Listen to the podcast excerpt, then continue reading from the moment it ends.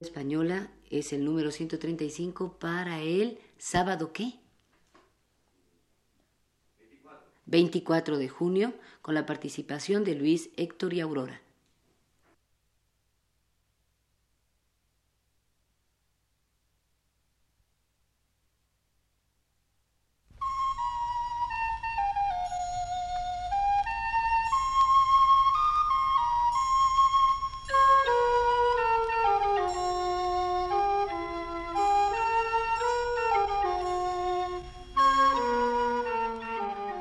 Este es el programa Literatura Española, a cargo del profesor Luis Ríos.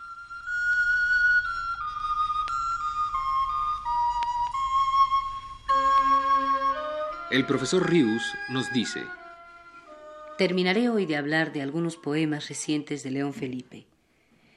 La semana pasada lo hice del grupo de poemas compuestos por él con el tema monstruoso del intento de exterminio que los nazis hicieron con los judíos durante la Segunda Guerra Mundial. Hoy me referiré a otros.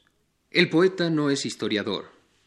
No va a organizar los sucesos del mundo para deducir de ellos leyes ni teorías racionales. El poeta va a dejar constancia eterna de determinados momentos psíquicos, suyos, vividos con tal tensión de espíritu, que en cada uno de ellos se le revela la vida toda, el latido del vivir en plenitud de eternidad. Y la hipérbole es el sustento por excelencia de León Felipe, hacia arriba y hacia abajo. En su voz cabe la más ilimitada venganza y la más inusitada piedad, la más vociferante soberbia y la humildad más desamparada. Pero lo mismo que querer reducir a significación objetiva lo que es expresión afectiva, Sería totalmente erróneo querer conciliar las descomunales y opuestas fuerzas hiperbólicas de la palabra de León Felipe para reducir la imagen que de su ser poético y humano nos hiciéramos a la resultante de ambas. El hombre es íntegramente él en el momento de estar siendo, en cada uno de los innumerables momentos que componen su vida, por más que la sucesión de tales momentos hagan a estos distintos y aun contradictorios entre sí. Lo mismo que no podemos valorar a un poeta promediando sus mejores y sus peores obras, no podemos cifrar la verdad esencial de un hombre en la resultante del conjunto de sus sentimientos, ideas y actos. Ese hombre no es el hombre real. El desafuero de la voz de León Felipe, su desmesurada condición hiperbólica, trate el tema particular que sea, quizá proceda en última instancia del desacuerdo radical que él ha sentido siempre que existe entre él y el mundo. La conciencia que el poeta tiene de la contrahechura y malandanza del mundo lo hizo desasosegado, amargo, impaciente, y porque no se podía conformar con quedarse arrinconado y mudo esperando el final, sino que un maravilloso impulso redentor obraba dentro de él. Por eso se lanzó a los caminos a luchar por el advenimiento de un nuevo mundo. Y como sabía también la inutilidad de esa lucha, porque el mal no es histórico ni social, sino teológico, metafísico, vociferó, blasfemó y originó ríos y mares con sus inacabables lágrimas. Si la semana pasada me referí a los recientes poemas de León Felipe, que entroncan con algunos antiguos por el sostén en un suceso particular histórico, recordaré ahora otro de los nuevos, que expresa esa conciencia que siempre tuvo de la grave insuficiencia de la condición humana. La rosa de harina.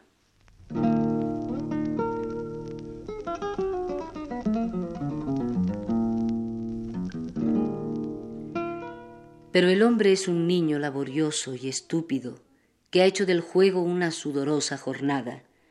Ha convertido el palo del tambor en una asada, y en vez de tocar sobre la tierra una canción de júbilo, se ha puesto a cavarla. Si supiésemos caminar bajo el aplauso de los astros y hacer un símbolo poético de cada jornada. Quiero decir que nadie sabe cavar al ritmo del sol y que nadie ha cortado todavía una espiga con amor y con gracia.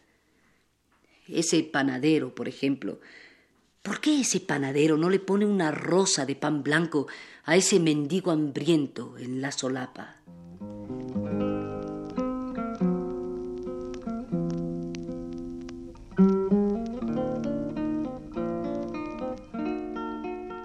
En esa deleznable condición humana está la raíz mala de donde procede ese espectáculo de crímenes, traiciones y robos que es la historia del mundo a los ojos del poeta. Él también se siente a sí mismo, como hombre, hecho de harina mal cocida todavía.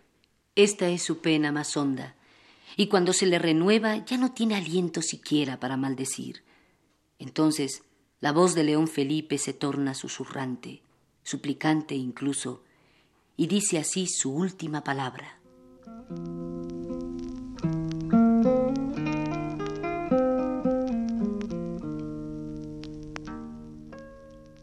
Soy ya tan viejo, y se ha muerto tanta gente a la que yo he ofendido, y ya no puedo encontrarla para pedirla perdón.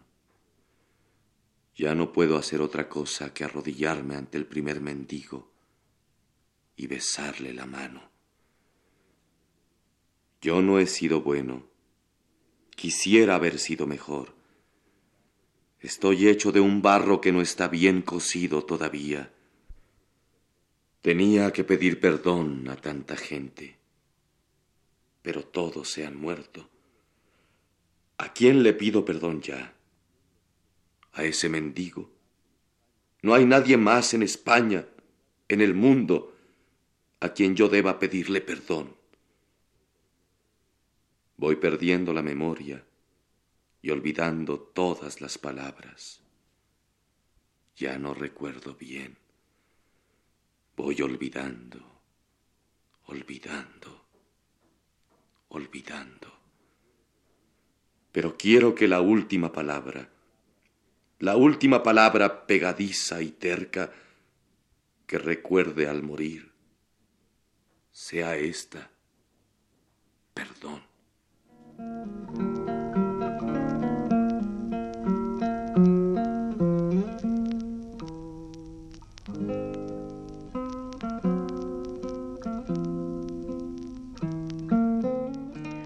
No he dicho que ese poema sea su última palabra, porque haya sido el último poema compuesto por León Felipe hasta ahora.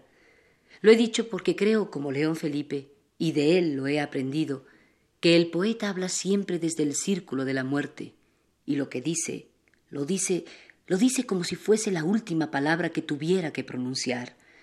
La muerte está tumbada a sus pies cuando escribe, esperando a que concluya, y cuando ya no tenga nada que decir, nada que confesar, la muerte se pondrá de pie y le dirá cogiéndole del brazo, vámonos. Entre todos los argumentos que León Felipe haya dado o sugerido a lo largo de su obra, para comprobar su afirmación de que el poeta es el que dice, aquí está todavía la verdad, este es el más convincente, el de mayor fuerza. Un poema es un testamento. Al lanzar su palabra, al componer con polvo y llanto su poema, está haciendo su testamento. Se trata siempre de su última palabra, la que, en consecuencia, no puede mentir ni fingir, porque al terminar de pronunciarla el poeta tal vez se entregue ya a la muerte. Da pues en ella y con ella su vida. Esa última palabra de León Felipe, ese testamento suyo, viene a serlo, pues, cada uno de sus poemas. Sin embargo, en algunos esa calidad definitiva es más patente que en otros. Y entre sus poemas recientes, más que ningún otro, hay uno que más todavía que el intitulado Perdón contiene la última, maravillosa palabra del poeta. Es un largo poema que pertenece a otro de los aspectos fundamentales de la temática leonfelipesca. Ya no un episodio del espectáculo del mundo, como a los que aludí la semana pasada, tampoco ya a la condición humana en general, al hombre en abstracto. Ahora es su propia vida la que el poeta transmuta de materia en forma. Pertenece este poema intitulado Escuela a la poesía más estrictamente autobiográfica de León Felipe, enlazándose pues con la primera parte del poema, Qué lástima, de versos y oraciones de caminante. Su composición es de una gran sencillez, sostenida por un hilo narrativo, a través del cual el poeta va contándonos los incidentes particulares, vividos u observados por él, que se le revelaron con más alto valor simbólico. Y esta narración está engarzada y cobra profundo sentido en la incitación afectiva que el poeta tuvo para echarse a los caminos en búsqueda de sí mismo. Y en el formidable encuentro final con su conciencia, una vez cumplido el destino de Romero. Esa incitación primera está expresada así al comienzo del poema.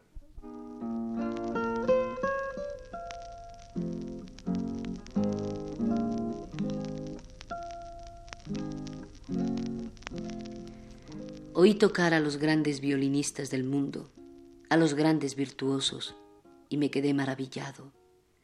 Si yo tocase así, como un virtuoso.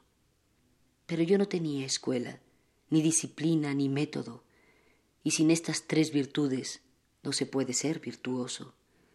Me entristecí y me fui por el mundo a llorar mi desdicha. Un día oí en un lugar, no sé cuál, Solo el virtuoso puede ver un día la cara de Dios. Yo sé que la palabra virtuoso tiene un significado equívoco, anfibológico, pero de una o de otra manera pensé, yo no seré nunca un virtuoso, y me fui por el mundo a llorar mi desdicha.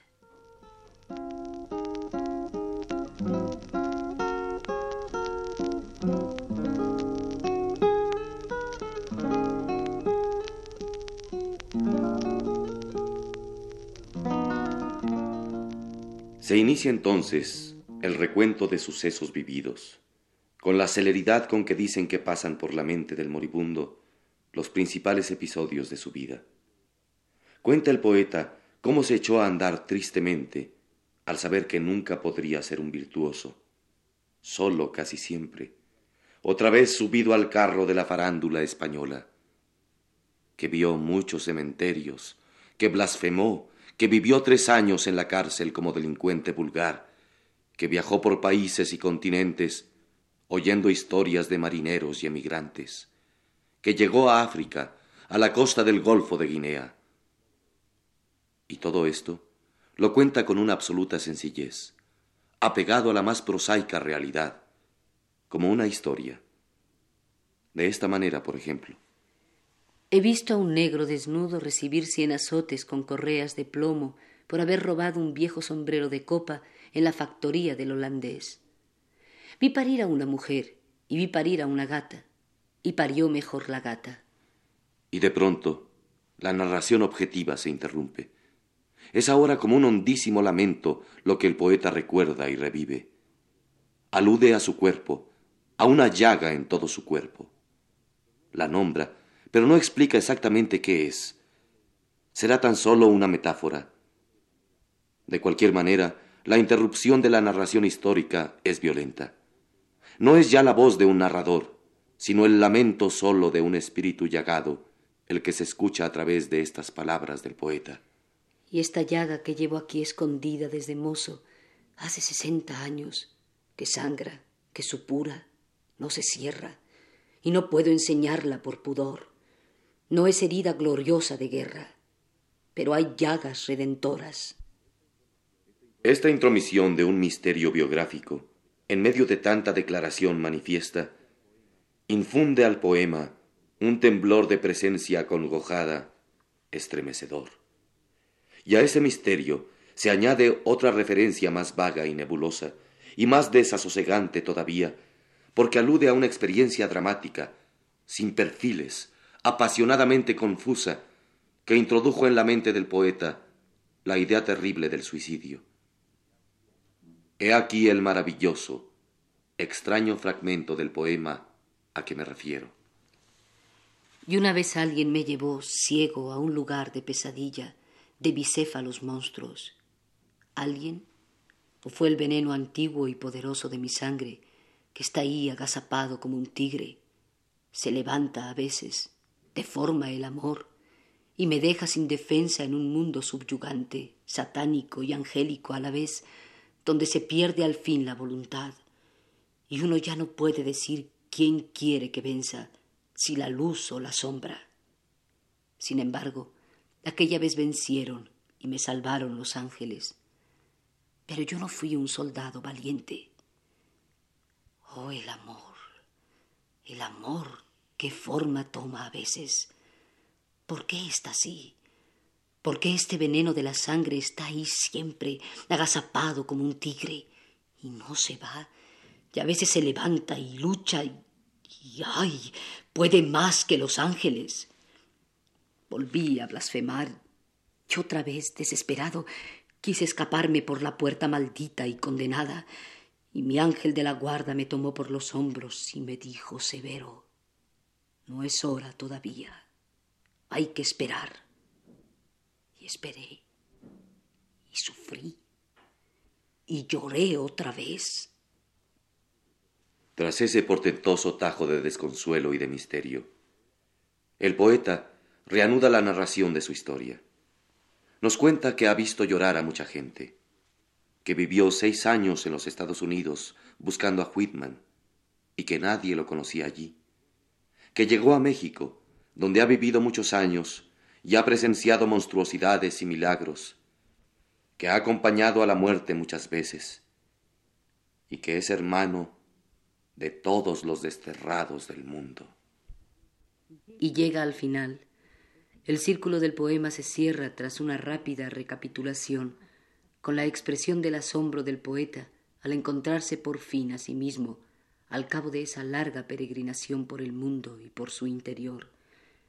Y la expresión de ese asombro está dotada de una sabia ironía, pues lo que el poema al cabo venía encerrando era una formidable paradoja. Así concluye. He vivido largos años y he llegado a la vejez con un saco lleno de recuerdos, de aventuras, de cicatrices, de úlceras incurables, de dolores, de lágrimas, de cobardías y tragedias. Y ahora, de repente, a los ochenta años, me doy cuenta de que sé tocar muy bien el violín, que soy un virtuoso, que puedo tocar en los grandes conciertos del mundo. Me gusta haber llegado a la vejez siendo un gran violinista, un virtuoso. Pero con esta definición que oí cierta vez en un lugar, no sé cuál, Solo el virtuoso puede ver un día la cara de Dios.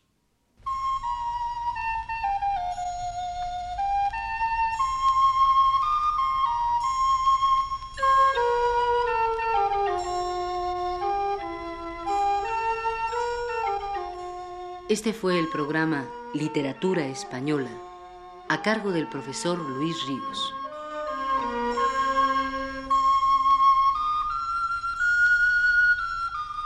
Escucharon ustedes las voces de Aurora Molina, Luis Heredia y Claudio Obregón. Grabación de Héctor Robles.